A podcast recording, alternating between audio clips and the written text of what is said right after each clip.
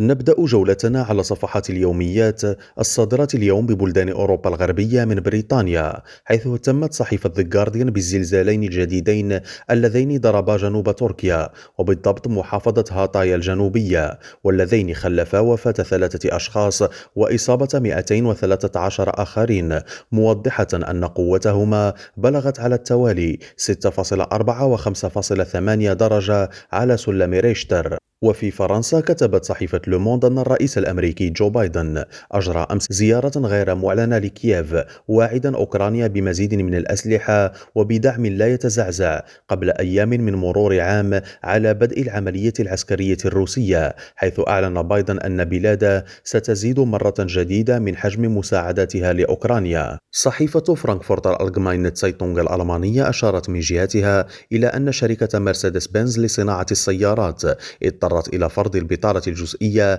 على نحو 700 من مستخدميها بالنظر لمشاكل تتعلق بالطلبيات وذلك على الرغم من الأرباح الكبرى التي حققتها العام المنصرم والتي ناهزت 20.5 مليار يورو. ونقرأ على يومية لليبر بلجيكا أنه بعدما تسبب قبل أسبوع في حادث مروري مروع تحت تأثير تعاطي مخدر الكوكايين وجهت إلى الفكاهي الفرنسي بيير بالماد البالغ 54 عاما تهم القتل غير العمد وأودع رهن الإقامة الجبرية داخل مستشفى في فضيحة هزت الرأي العام الفرنسي وأججت النقاش حول تعاطي المخدرات أثناء السياقة إبراهيم الجمالي ريم راديو بروكسل.